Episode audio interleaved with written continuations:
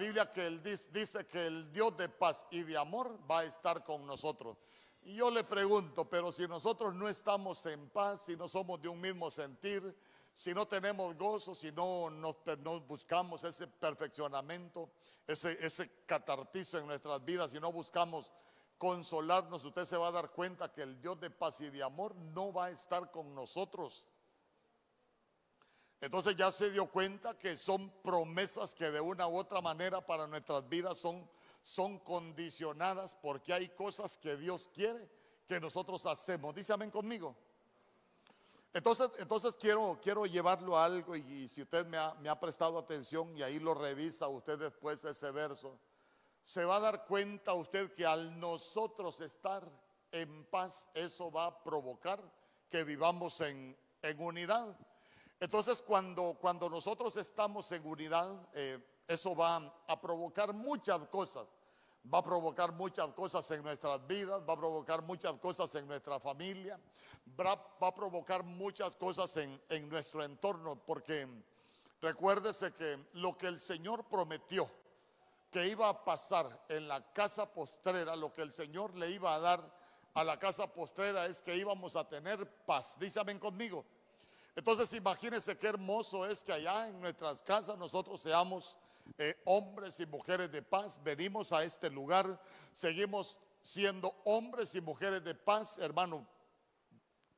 Formamos esa atmósfera de paz. Entonces, mire, el Dios de paz y de amor va a estar con nosotros. Entonces, eh, ahí es donde yo le digo que muchas veces los cristianos nos volvemos, eh, nos volvemos cristianos de, de, logos, solo de letra, pero que no no llegamos a vivir realidades en Dios porque ya se dio cuenta que para alcanzar algunas cosas en Dios nosotros tenemos que hacer, que hacer algunas cosas, valga la, redundancia.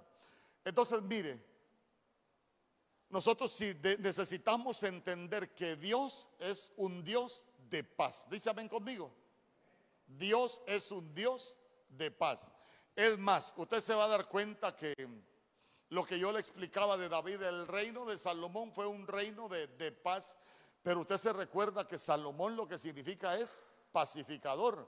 Y cuando Salomón nace allá en segunda de Samuel capítulo 2, usted se recuerda que el Señor le llama Salomón, pero Dios le llamó Gedidías y Gedidías lo que significa es al que Dios ama. Entonces vea usted cómo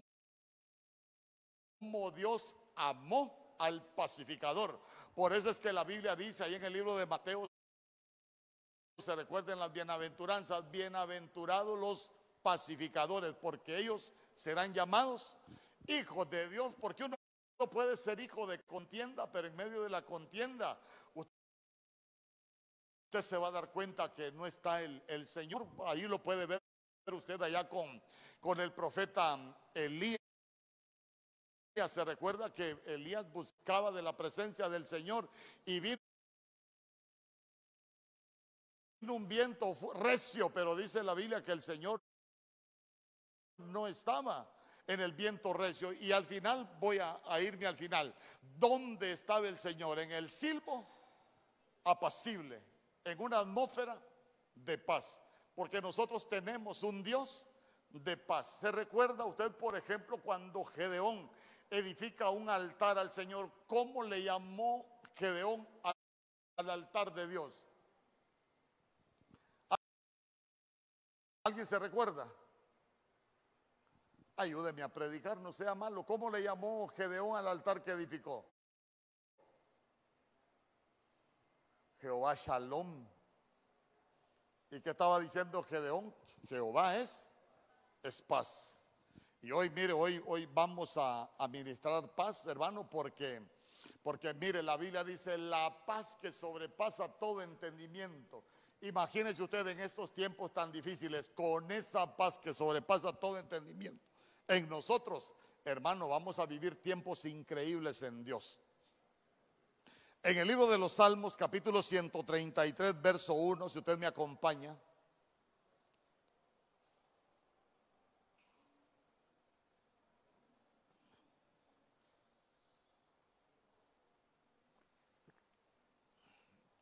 Porque yo le digo, a veces hablamos de que el Señor está con nosotros, pero a veces como la forma en que nosotros vivimos nos damos cuenta si aprendemos de la Biblia, de lo que la Biblia dice, que el Señor muchas veces no está con nosotros.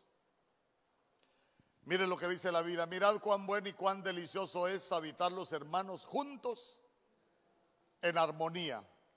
Cuando usted sigue leyendo se va a dar cuenta que dice que es como el, como el benolio que desciende de las barbas de Aarón y llega al borde de las vestiduras. Y al final en el verso 4 usted se va a dar cuenta que la Biblia dice, ahí es donde envía Dios la bendición y la vida eterna.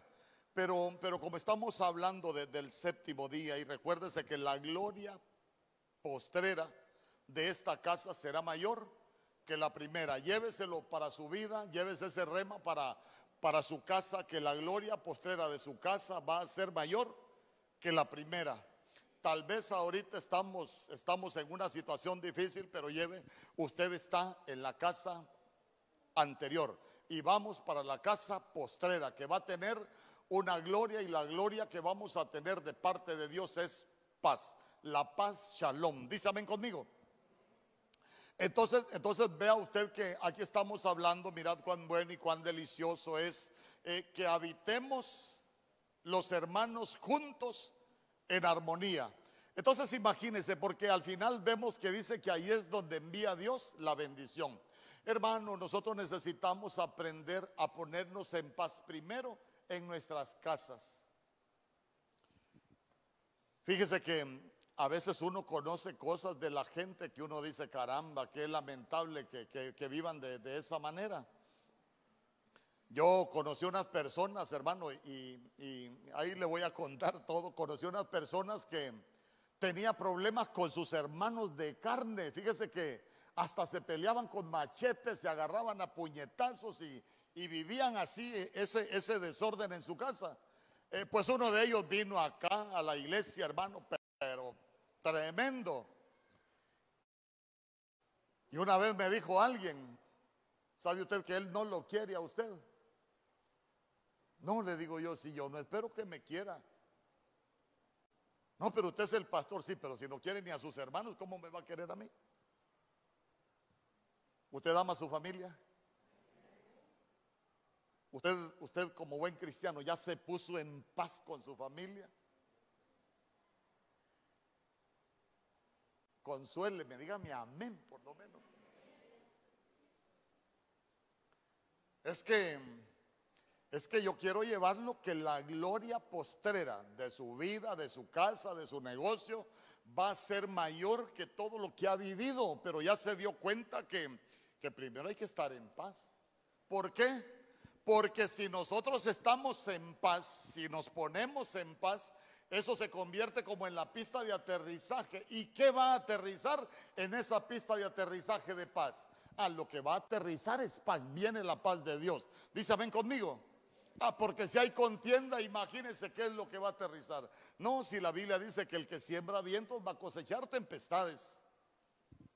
Entonces, quiero llevarlo a que, a que el estar juntos en armonía nos va a llevar a la paz.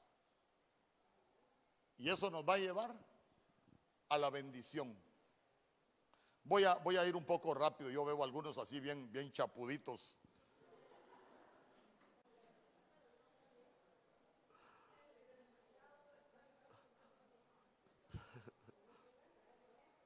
Vamos, Isaías capítulo 32, verso 17. Pero bien nos echamos un par de cantos todavía. Ah, vaya, vaya. Isaías capítulo 32, verso 17. Bueno, le prometo, bueno, le prometo, me voy a comprometer con usted. Media hora vamos a, voy a predicar, pero me va a tener que acompañar ahí rapidito. Hey, hermano, ya llevo 12 minutos. Y el efecto de la justicia será paz y la labor de la justicia reposo y seguridad para siempre. Verso 18 y mi pueblo habitará en morada de paz. Diga conmigo, mi casa será morada de paz. En habitaciones seguras y en recreos de reposo. Entonces, entonces mire, Como nosotros nos ponemos en unidad, eso nos lleva a la paz y la paz lo que va a traer a nuestras casas es alegría.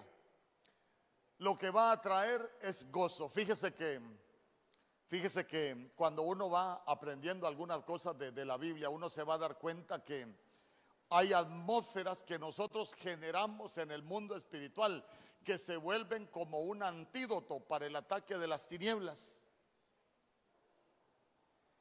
Por ejemplo, la unidad en las familias provoca paz, provoca gozo. Y sabe usted que la unidad muchas veces va a provocar que el enemigo no logre entrar a nuestras familias.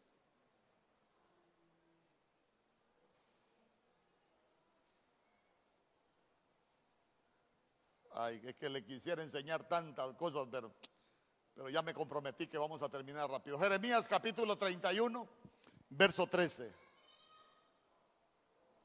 Ahí solo quiero que usted me agarre la idea principal del mensaje. Sí, porque se apretó el calor. Bueno, entonces la Virgen se alegrará en la danza. Y los jóvenes y los viejos juntamente. No hay vírgenes acá, no hay jóvenes, no hay viejos.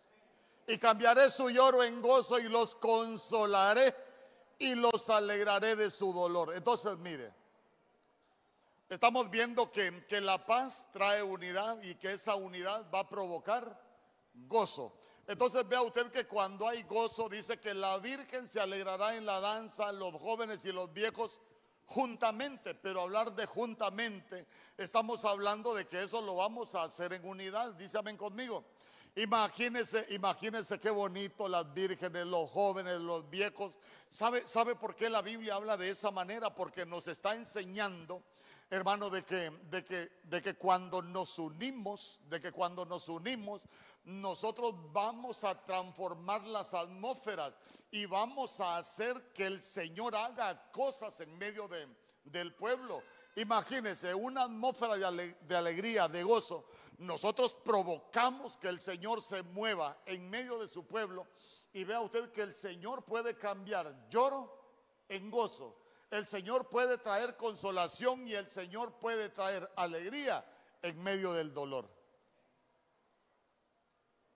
Pero ya se dio cuenta que, que todo eso es en unidad.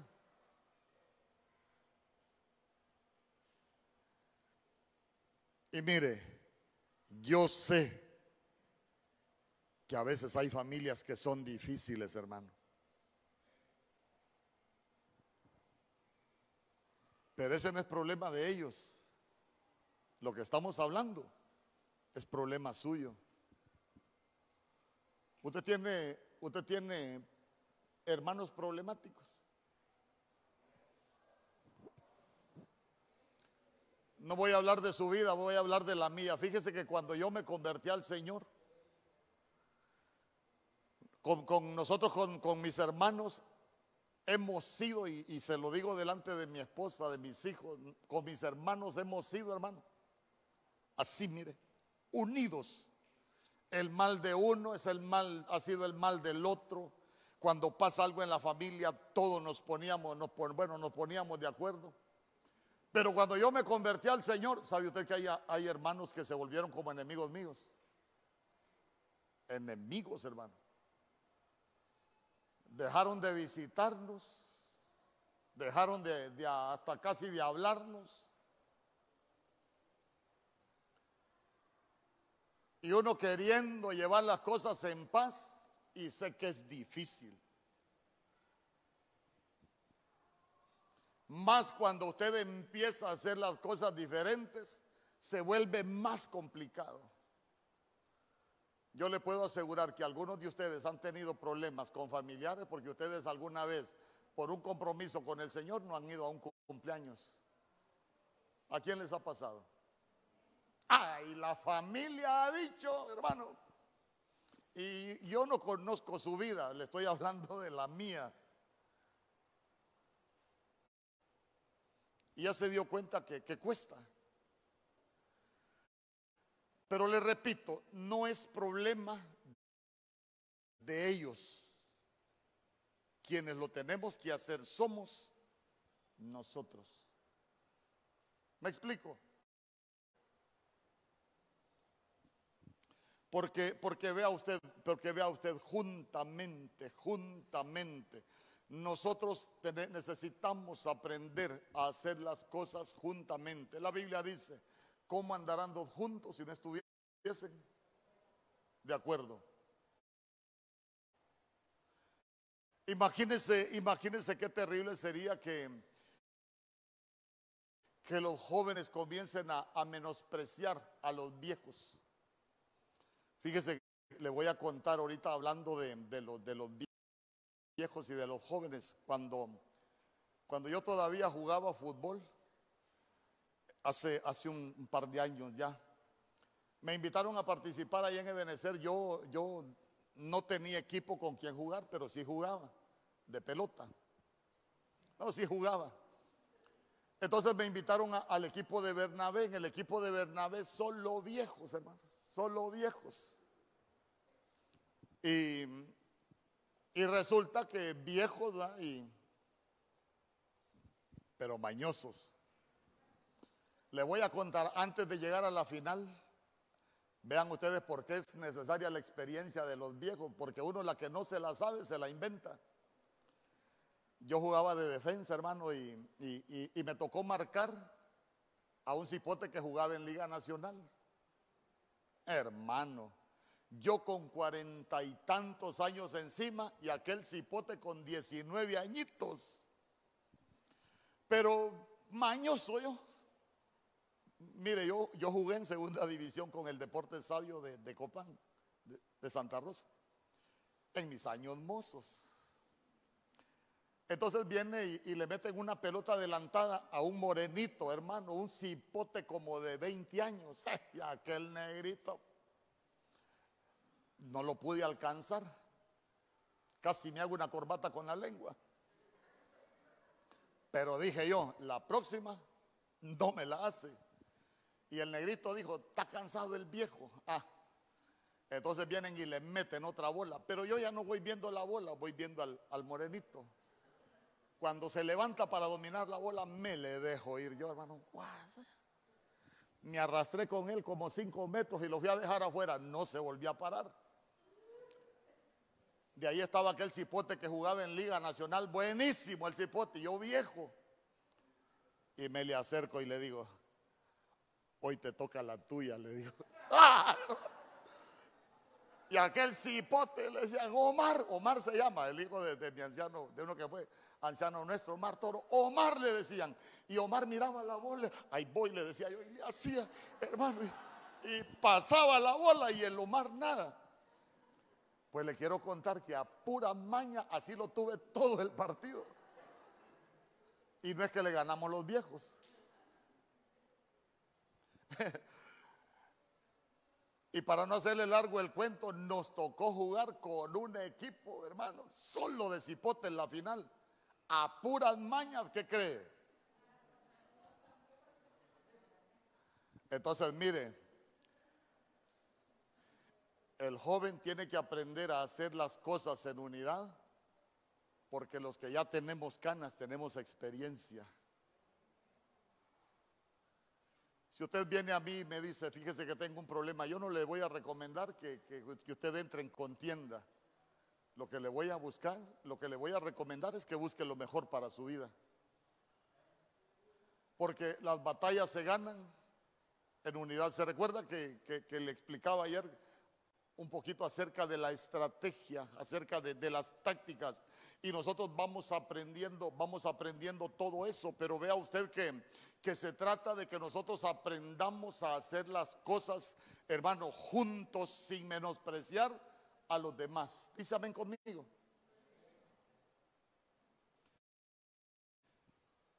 ¿Alguien aquí se ha sentido demasiado viejo para hacer algo en Dios? ¿O para emprender algo nuevo? ¿Alguien se ha sentido demasiado viejo para estudiar aquí? Ahí están.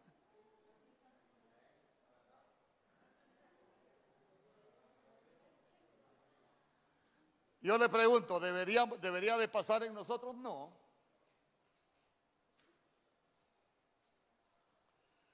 Entonces, entonces vea usted que, que hasta uno mismo, hasta uno mismo se puede aislar. Imagínense, voy a, voy a utilizar un nombre. Yo con todo mi cariño y todo mi respeto, el hermano Luis levantó la mano. Yo le pregunto, el hermano Luis, ya lo vamos a, a, empujar, como hablaba yo ayer, para que estudie, porque hasta puede servir de inspiración para muchos jóvenes. Y eso genera atmósferas que son importantes ministerialmente hablando, porque sabe que hasta, hasta va a hacer que su ejemplo sea inspirador, que alguien lo siga. ¿Y a dónde lo quiero llevar? Que eso va generando atmósferas, hermano, y a uno tiene hasta otras cosas para compartir. Entonces vea usted que eso va provocando unidad. Nosotros necesitamos unidad. ¿Sabe que en los ministerios muchas veces se pueden decir cosas que mal interpretadas traen división. Yo me recuerdo que que hace unos años eh, el apóstol Germán dijo algo en el púlpito. El año, que, eh, eh, el año que viene voy a empezar a trabajar con los jóvenes en los obreros. Hermano, yo era líder de un equipo de obreros, tenía ahí como cinco o seis obreros que yo era el, jefe de ellos, era el encargado.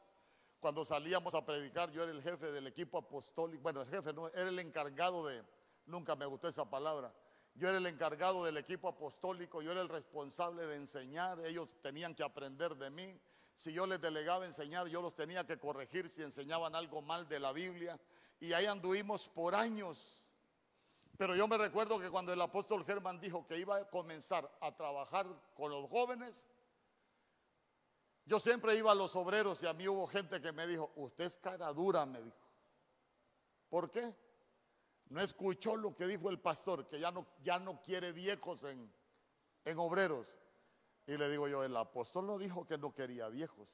Dijo, voy a empezar a trabajar con los jóvenes y le digo yo, ¿y quién cree que le va a enseñar a los jóvenes? Los viejos, le dije. Y cabal. Pero, ¿a dónde lo quiero llevar? Que uno tiene que cuidarse los pensamientos. Ahí quiero aterrizar. Uno debe de cuidarse los pensamientos y uno debe de cuidar cómo escucha. ¿Cuántos han perdido la paz porque les han dicho que alguien dijo algo y a usted ni tan siquiera le consta?